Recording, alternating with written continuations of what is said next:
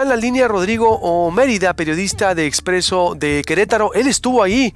Eh, Rodrigo, eh, ¿qué fue lo que eh, sucedió? Bueno, ya sabemos lo que sucedió y ahorita están reconocidos 26 heridos, 3 de gravedad y yo creo que indignación nacional y no se diga en Querétaro, Rodrigo.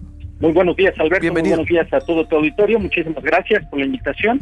Es correcto, es indignante. Eso no representa a Querétaro eh, un grupo de desadaptados que invadieron primero la cancha y después confrontaron a la porra contraria. Eso no representa lo que es Querétaro.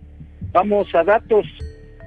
Cancelada la empresa contratada por el Club Querétaro, GESK9, así como sin servicios adicionales que ofrecía en el Estado se han suspendido a cinco servidores públicos que fueron encargados del operativo del partido que incumplieron con los protocolos establecidos.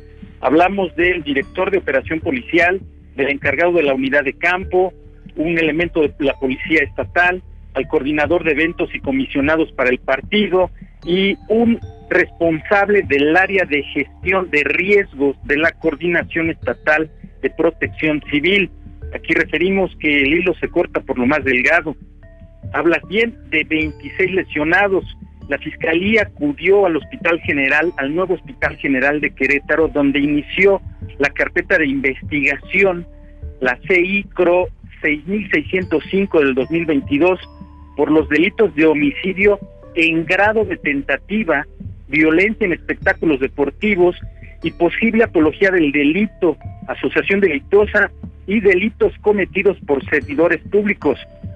Cabe hacer mención, la misma Fiscalía va a citar a servidores públicos a declarar por los hechos y las omisiones que a toda luz están exhibidas. Las redes sociales invadieron nuevamente lamentables hechos en un partido de fútbol que tiene que ser familiar. Has explicado las imágenes, la cara de los menores eso no, no se puede describir, abrazados, aferrados a los brazos, a las piernas de sus papás, atestiguando la violencia que se vivió, que se desató en el estadio La Corregidora, Alberto. Es muy importante aquí aclarar que no todos participaron, hubo queretanos tratando de proteger a la porra contraria, hubo intercambio de playeras, algunos se quitaron algunas sudaderas y playeras.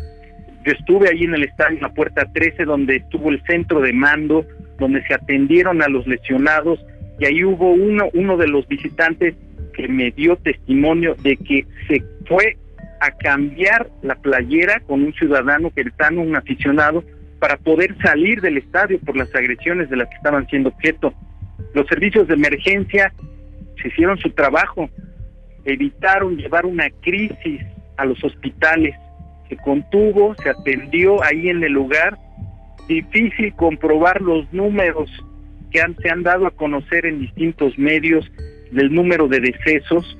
Hasta el día de hoy tu servidor no ha podido corroborar uno solo. Me encontraba en el Hospital General el día de los hechos a las 3 de la mañana todavía, tratando de tener información verídica de primera mano. Los familiares ingresaron al hospital, tuvieron acceso para ver a sus pacientes, los familiares al exterior también fueron apoyados por los queretanos que acudieron y les proporcionaron desde una botella de agua, les ofrecieron eh, alojo, alojamiento en su domicilio, les ofrecieron alimento. Se vio también esa parte. Rodrigo, tengo que hacer un corte y vuelvo contigo. ¿Me permites, por favor? Porque es muy importante lo que estás diciendo, ¿sí? ¿Me permites?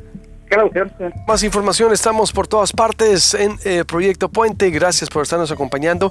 Y estoy hablando con el periodista Rodrigo Mérida de Expreso Querétaro. Él estuvo ahí y él ha corroborado la información que eh, nos está compartiendo desde el anterior eh, segmento. Si usted se va conectando, estamos narrando la cronología de lo que ocurrió en la corregidora de Querétaro. hasta ahorita, Rodrigo Mérida, no hay entonces un vamos a decirlo, confirmado por las autoridades, que, hay, que alguien haya perdido la vida, eh, siguen, hay, hay, hay solo las personas que están hospitalizadas, Rodrigo. Es correcto, Alberto, tu servidor ha intentado corroborarlo, refiero, estuve en el hospital, en el nuevo Hospital General de Querétaro, en contacto con los familiares que tuvieron acceso, se les daba parte y se les refería el estado en que presentaba eh, las lesiones sus pacientes y ninguno hasta el momento se ha podido corroborar. El día de los hechos en el estadio también tuve acceso a la tribuna y tuve en las imágenes uno de los túneles donde hay al menos dos personas eh, tiradas ahí. También estas personas fueron atendidas en ese centro de mando que te estoy describiendo que fueron ya después trasladadas a un hospital y al día de hoy tenemos cinco pacientes hospitalizados, de los cuales tres están graves y dos delicados en el Seguro Social.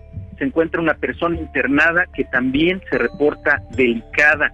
El día de ayer, por la tarde-noche, se informó que se habían dado de alta ya siete. La mayoría son de Jalisco. Uno es originario de Querétaro y otro del Estado de México.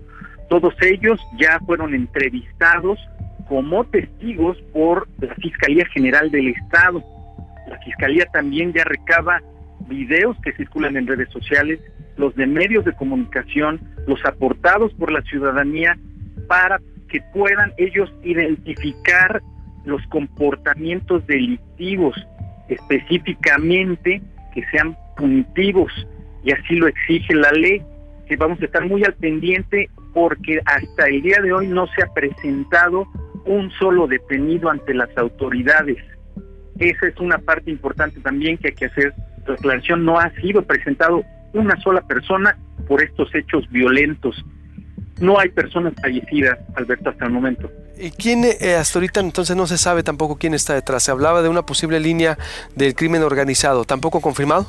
Difícil, muy, muy difícil, porque tenía que estar esto ya eh, con anterioridad muy bien planeado, cosa que se ve en las imágenes que fue espontáneo, fue rebasada eh, la seguridad privada, un tumulto ahí, empujando una reja, abriendo eh, dos, tres personas de seguridad privada en una puerta contra 100, 200 personas, no era imposible que pudieran ellos contener la trifulca y las imágenes son muy explícitas, Alberto. Gracias, Rodrigo Mérida, eh, periodista expreso Querétaro. Te pido mantenernos en contacto o para mañana en la semana para ver qué es lo que eh, se genera en las últimas horas. Eh, excelente reporte. Buenos días.